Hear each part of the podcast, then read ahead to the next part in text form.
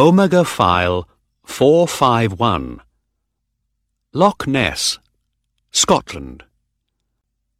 I want you to take the next plane to Scotland, said Arla. Then get up to Loch Ness. Oh, great, said Hawker. Are we looking for the Loch Ness monster? Old Nessie? Jude laughed. Don't laugh, said Arla. You are looking for a monster. Oh, come on, Arla, Jude said. You don't mean that. This photo came by email from Edinburgh, said Arla. Look. He turned to his computer and opened a file.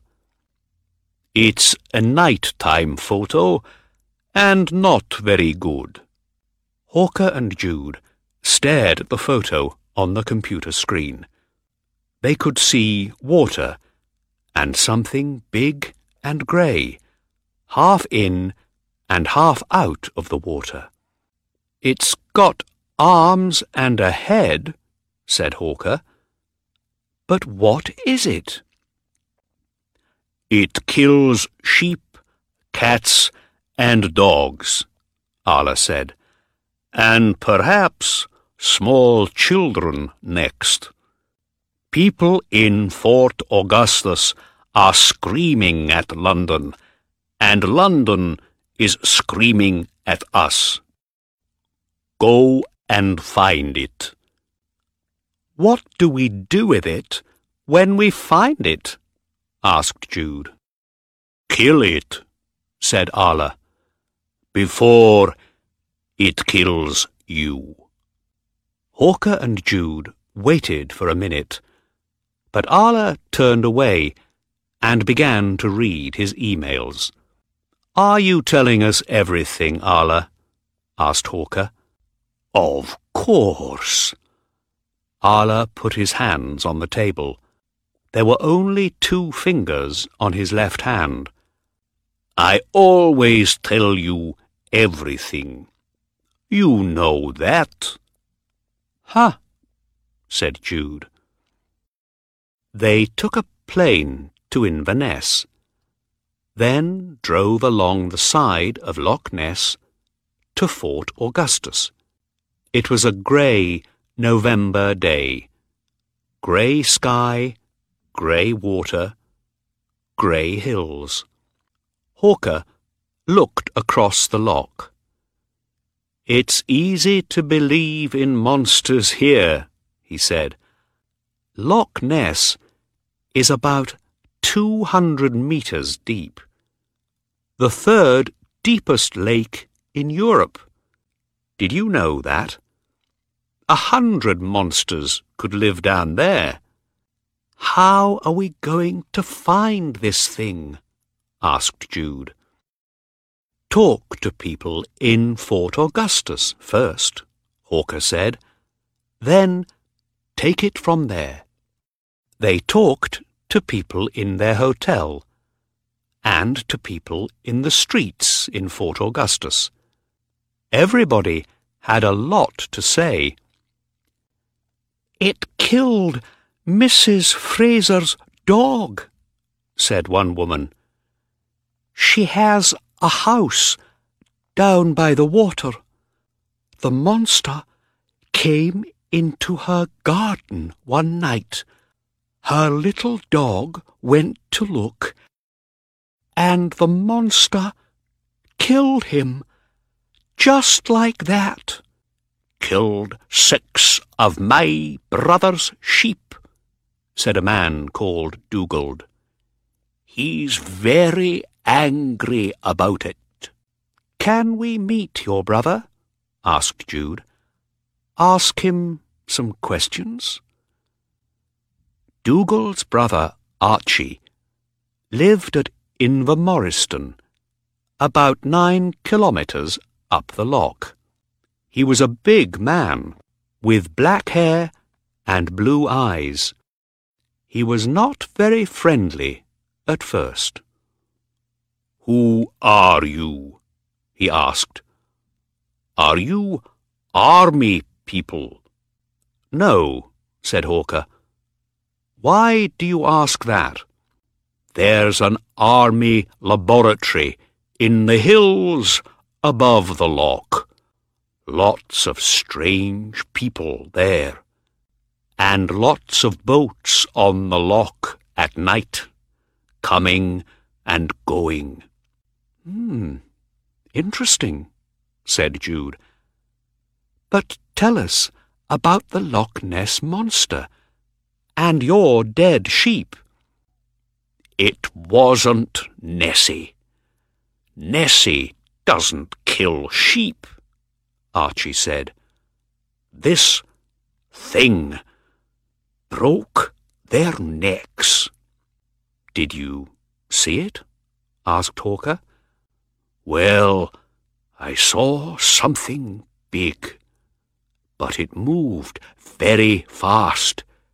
It was back in the loch in seconds, and it was nearly dark. Right, said Hawker. Now, we'd like to look at your dead sheep, please. And then we need a boat.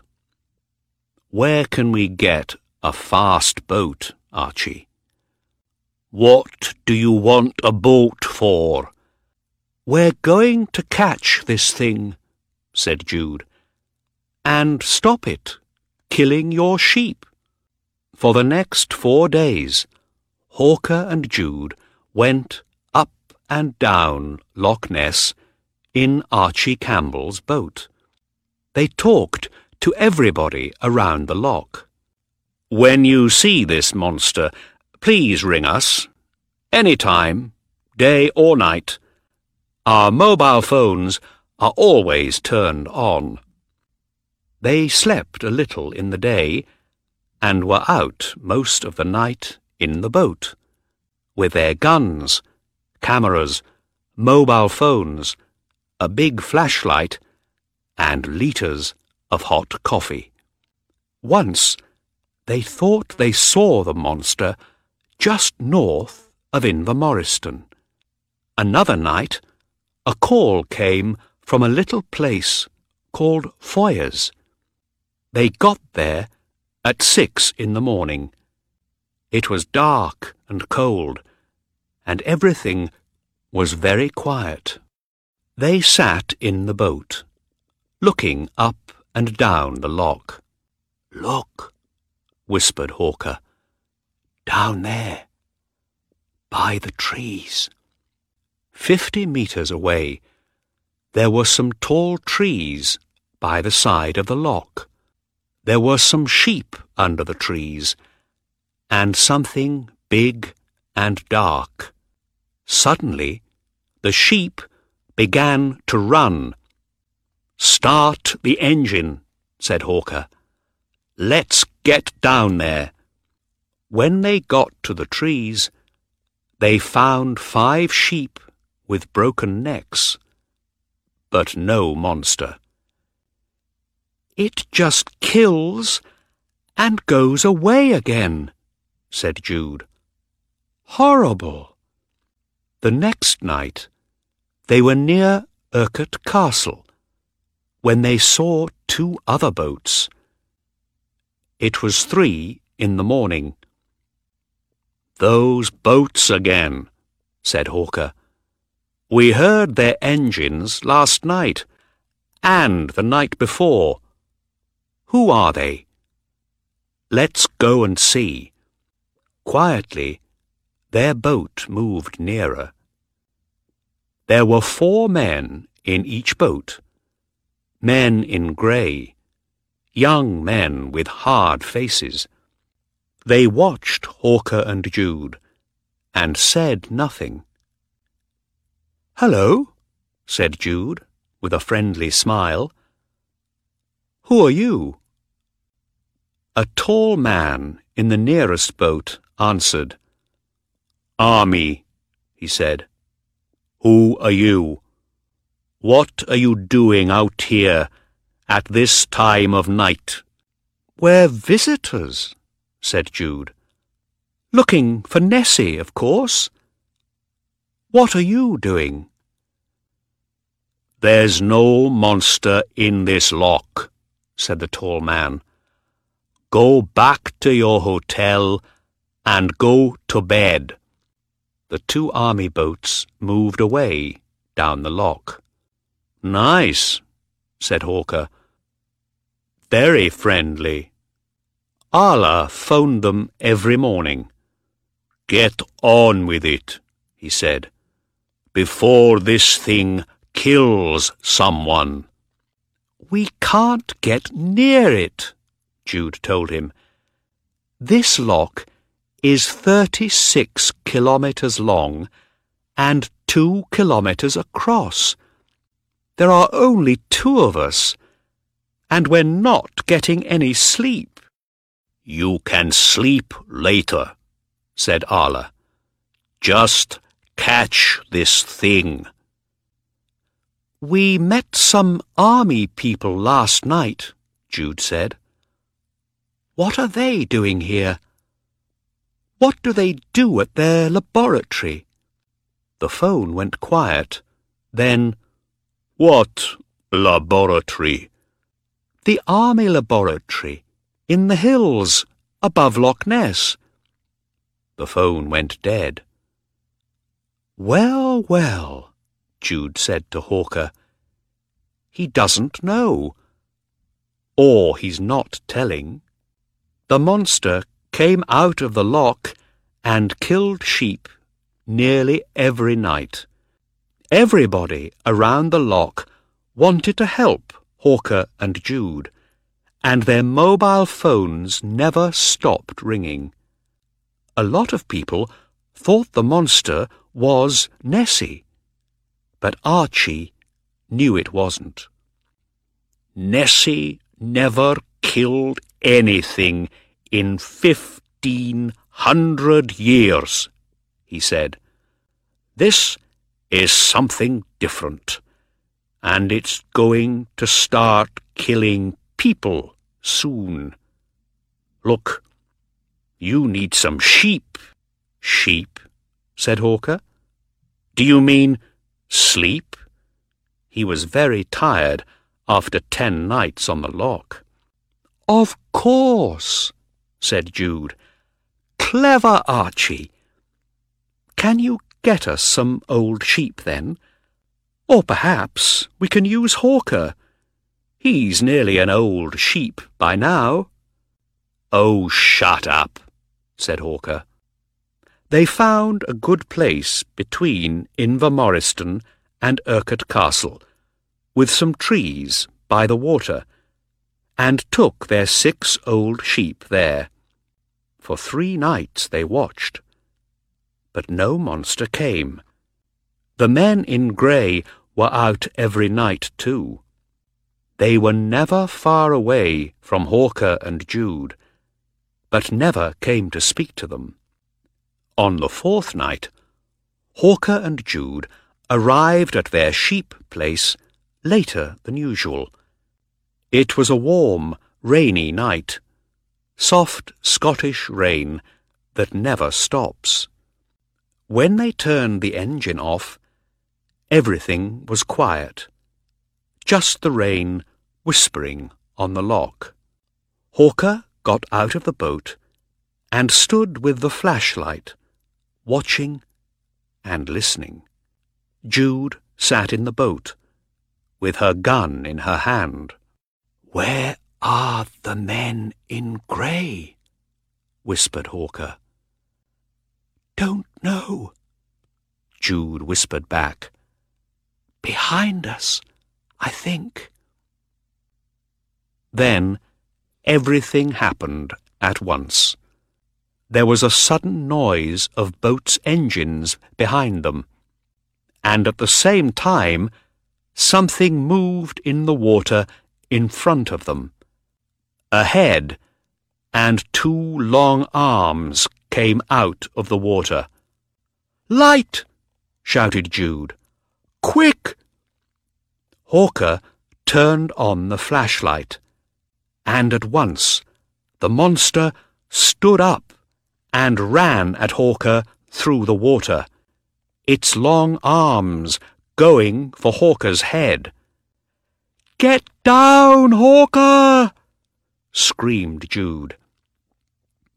In a second, Hawker was under the water, and then came the sound of Jude's gun. Once, twice, and then a third time. When the monster stopped moving, Hawker and Jude went to look at it. It was a greeny black colour, bigger than a man, and with very long arms and legs. It had a small head on a long neck. It was a strange, horrible thing. A minute later, the men in grey arrived in their two boats. They got out and came to look at the dead monster. Oh dear, the tall man said. Poor old Nessie. That, said Hawker, is not Nessie. So what is it? Visitors, aren't you? said the tall man. Where from? Hawker and Jude stared at him and said nothing. Then Jude took something out of her pocket and held it up, in front of the tall man's eyes. He looked at it. Oh, he said. I see. E-D-I. Don't see many of those. Okay. What do you want to know? What is that thing? said Jude. The tall man looked unhappy. It is, or it was, one of the Army's new fighters. It got away from our laboratory, and we just couldn't catch it. But it was alive, a, a living thing, said Hawker. You can make a lot of living things in a laboratory these days, said the tall man. Genetic engineering is getting very clever. This fighter can run all night, live under water, see in the dark. But it's new. We haven't got it right yet. And it's programmed to kill anything, is it? said Jude. No, no, the tall man said quickly. Not this one. This one just kills small animals with four legs. Sheep, dogs, cats, things like that. Well, said Jude, that is nice to know. And where are the other monsters? asked Hawker. For killing men, women, and children. Things like that. The tall man smiled. Can't answer that, I'm afraid. Talk to your people in Brussels. Well, we must get back. Lots to do, you know. Thanks for your help. Bye. The men in grey put their dead monster in one of the boats and went away up the loch into the dark and the rain. And what did Arla say about it all? I asked. He was so angry, Hawker said. He went crazy. He didn't know about the monsters, you see. All the laboratory. The army didn't tell anyone in Brussels. And Arla liked to know everyone's secrets, said Jude. Did the army make any more monsters? I asked. Not in Scotland, said Hawker. The British Army closed their laboratory after that. The Americans and the French made some monsters years later. They were smaller, like big cats, but with eight legs. Where are they now? I said. You don't hear anything about them. Of course not, said Jude. People don't want to hear about monsters. They're in Antarctica, or in a place deep under the ground, said Hawker. Nice and secret. Just waiting for the next war. And so there isn't a Loch Ness monster, and never was one, I said. Nessie? said Jude. She looked me in the eyes and did not smile. Of course there's a Loch Ness monster. She's a blue-grey colour, has a small head, a very long neck, and is about fifteen metres long. Go and look at all the photos of her on the internet.